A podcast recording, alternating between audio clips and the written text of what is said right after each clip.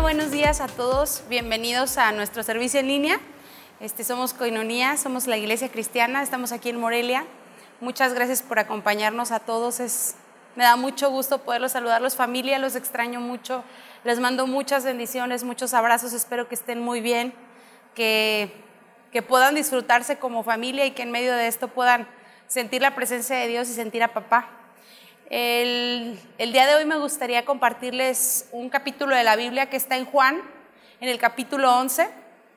Y la verdad es que ya he hablado eh, en ocasiones anteriores de este tema, pero estuve preguntándole a Dios qué podía compartir para nuestros corazones en estos tiempos, porque no todo tiene que ser calamidad y desastre y tristeza y melancolía y qué vamos a hacer, sino me gustaría como Siempre decimos que la Biblia es palabra viva y que es una palabra que podemos leer y que nos puede funcionar para en el momento en que estemos viviendo. Entonces le preguntaba a Dios qué, podía funcionar o qué me podía servir para, para compartir el día de hoy. Y, y me habló de la muerte de Lázaro y todo el transcurso o todo el trayecto que vivieron, pero de una perspectiva un poco distinta. Y me gustaría, si tienen su Biblia y si no, pues se los leo, que me acompañaran ahí. Y no, no, sé que hay gente que nos está viendo, porque pues estamos en redes sociales, que quizá no es cristiana y quizá no, no es afina a nuestras creencias como tal, pero Dios es Dios. Y el mensaje que queremos transmitir como iglesia es un mensaje de amor, de esperanza. Entonces, si a ti te, te llena o si Dios está hablando contigo de esta manera, no lo cierres solamente porque dice Dios, este, o porque tiene ese logo de cristianismo, dale chance al mensaje si es para ti que entre a tu vida y que te produzca lo que Dios quiere producir para ti. Entonces, en el capítulo 11 habla de la muerte de Lázaro y dice, había un hombre enfermo llamado Lázaro, que era de Betania, el pueblo de María y Marta, sus hermanas. María era una era la que ungió de perfume al Señor y le secó los pies con sus cabellos. Las dos hermanas mandaron a decirle a Jesús, Señor, tu amigo querido está enfermo. Generalmente yo cuando leo mi Biblia, la Biblia me da oportunidad de, darme cuenta que son libros y a veces nos da mucha flojera. Desde que me acuerdo como que hay mucha eh, eh, mucho estigma sobre de la Biblia de que, ay, es que los lees y te da sueño y te da flojera, pero te invito a que empieces a leerlo como libros. Y son unos libros cortitos donde te cuentan historias que la verdad es que son como novelas que te transmiten y que a partir de ahí puede causar algo en tu vida. Y en esta parte habla de una persona que está enferma, su nombre es Lázaro, y tiene dos hermanas que se llaman Marta y María. Ellas dos eran amigas de Jesús desde antes, por eso se tomaron la, confianza de hablarle y decirle, ¿sabes qué? Tu amigo está enfermo. Y cuando Jesús oyó esto, eh, él dijo, esta enfermedad no terminará en muerte, sino que es para la gloria de Dios, porque por ella el Hijo de Dios será glorificado.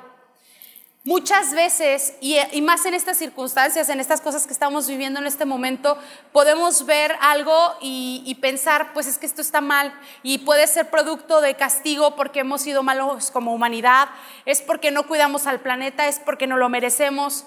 Y en realidad el mensaje de Dios es un mensaje de amor y de esperanza. El castigo ya fue pagado, el precio ya fue pagado.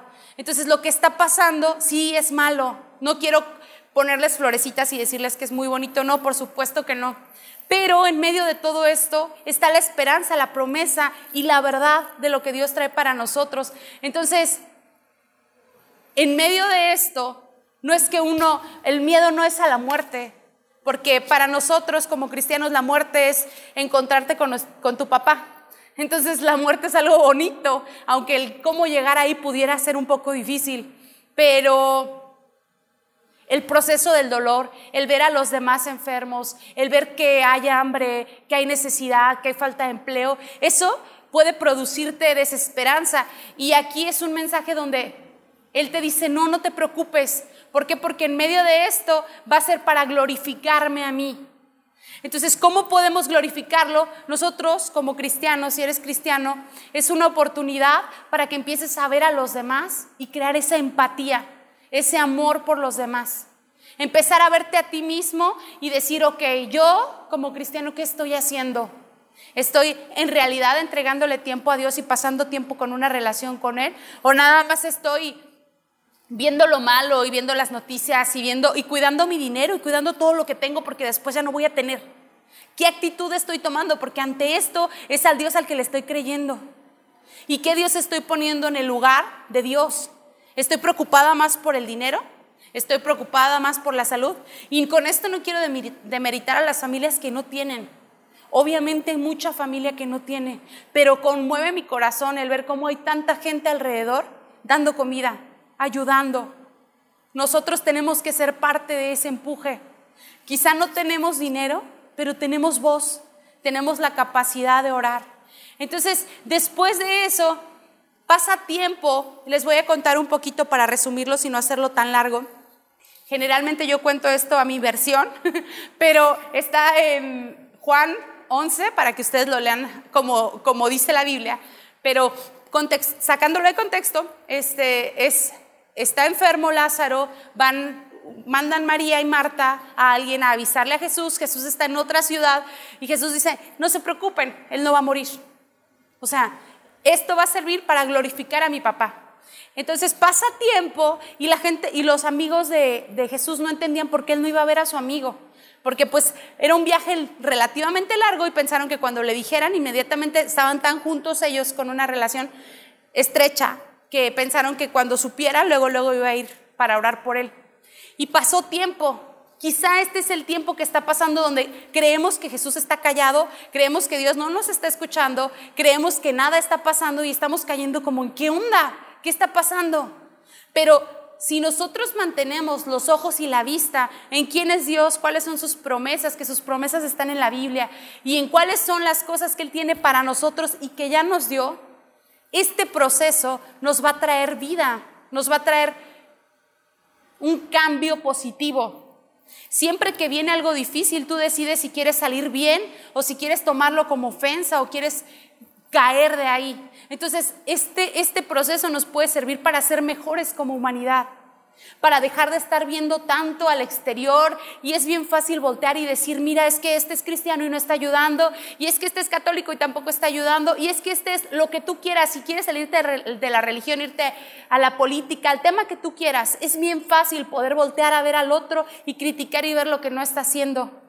Pero cuando te has visto a ti al espejo y estás siendo consciente de lo que estás haciendo como persona, como individuo, como hijo de Dios, podría decirlo yo.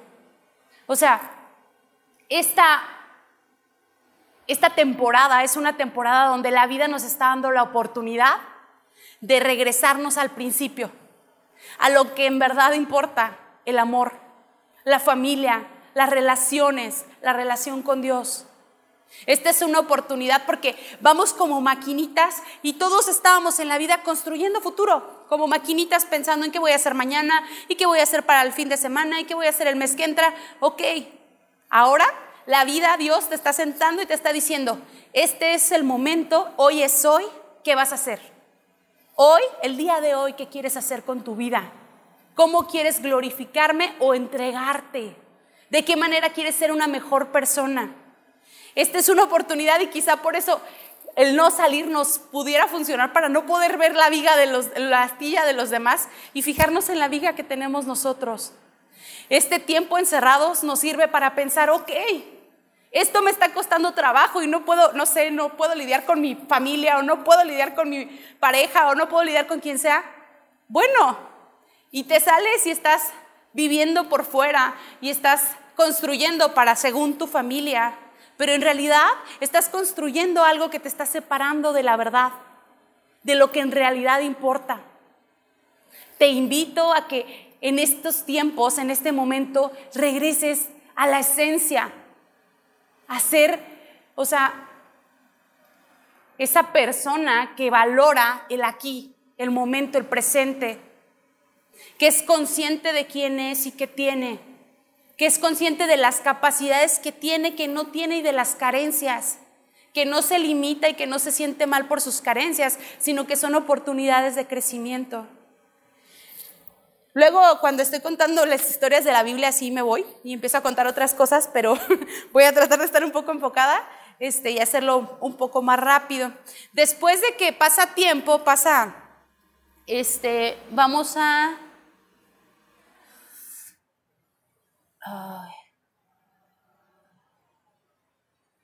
Después de algunos días, Jesús regresa y va al pueblo de Lázaro.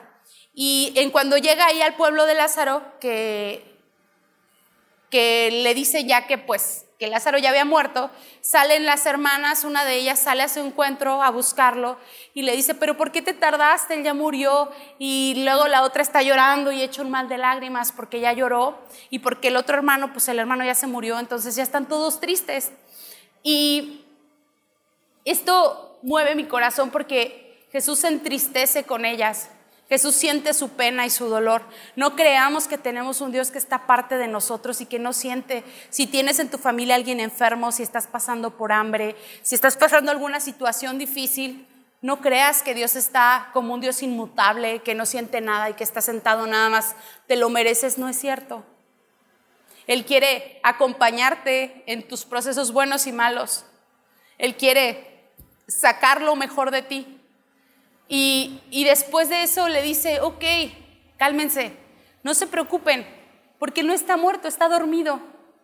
Y en ese momento me gusta mucho cómo, cómo, les dice Jesús en el versículo 25, les dice, yo soy la resurrección y la vida, el que cree en mí, aunque muera, el que cree en mí vivirá, aunque muera, y todo el que vive y cree en mí no morirá jamás.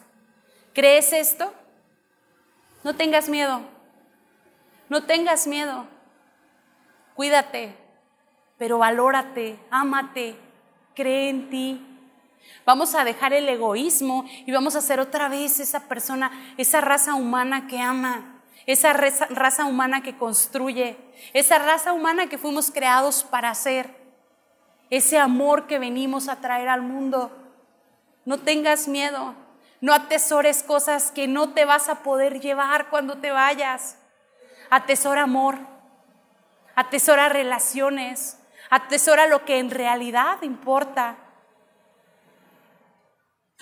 Jesús se conmueve al ver a las hermanas llorando, al ver a la familia triste y se acerca al sepulcro.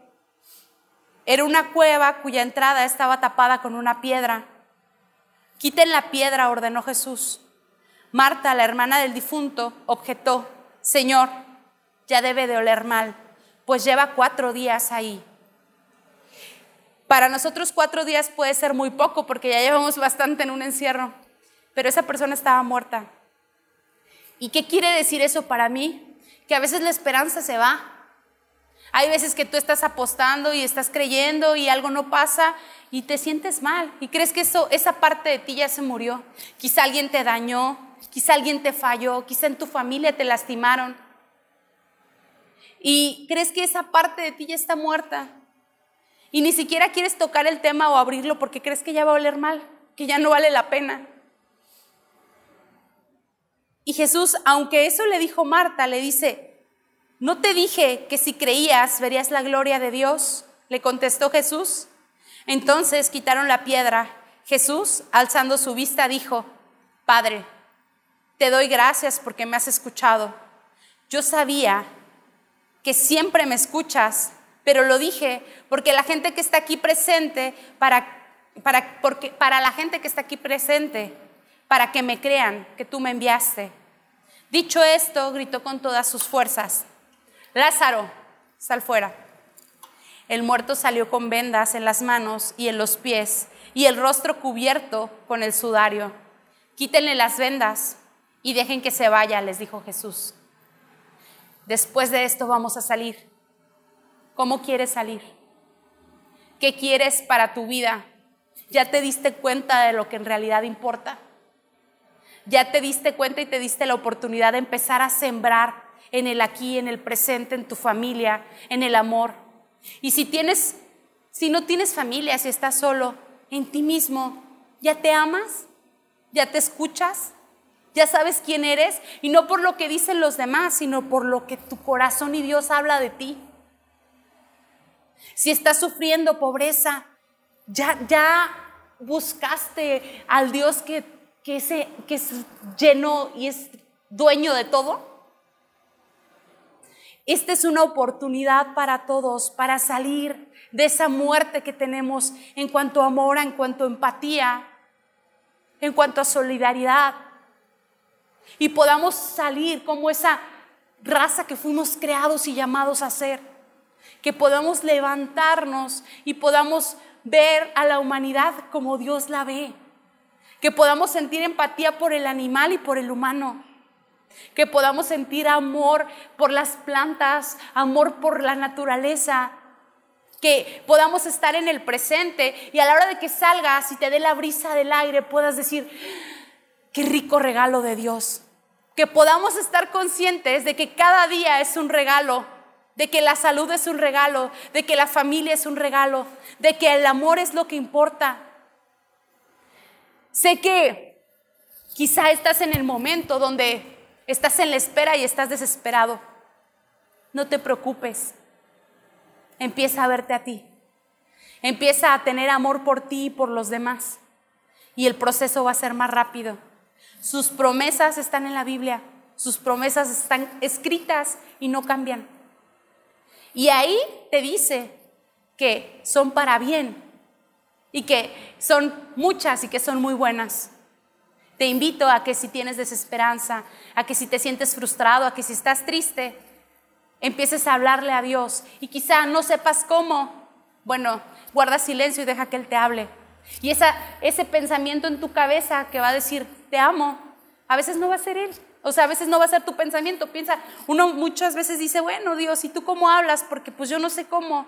Y te quedas callado y de repente escuchas, te amo y dices, ah, yo pensé eso. No, Así de sutil y de fácil es que Dios te hable. Entonces, esta es una oportunidad para que puedas callar todas las voces de afuera y escuchar lo que tienes dentro de tu corazón. Escuchar a Dios que vive en ti. Me da mucho, mucho gusto poder estar con ustedes y voy a orar para cerrar. Gracias, Padre, porque en medio de la oscuridad, en medio de las tinieblas, en medio de lo difícil, tu voz y tu amor son lo que debe de sobresalir. Te pido que a cada familia que está viendo, escuchando esto, incluso los que no lo están viendo, que sientan tu amor y tu esperanza. Espíritu Santo, te pido que entres en medio de la familia y que entres en medio de los niños que están solos, que entres en medio de la gente que tiene hambre y que les des.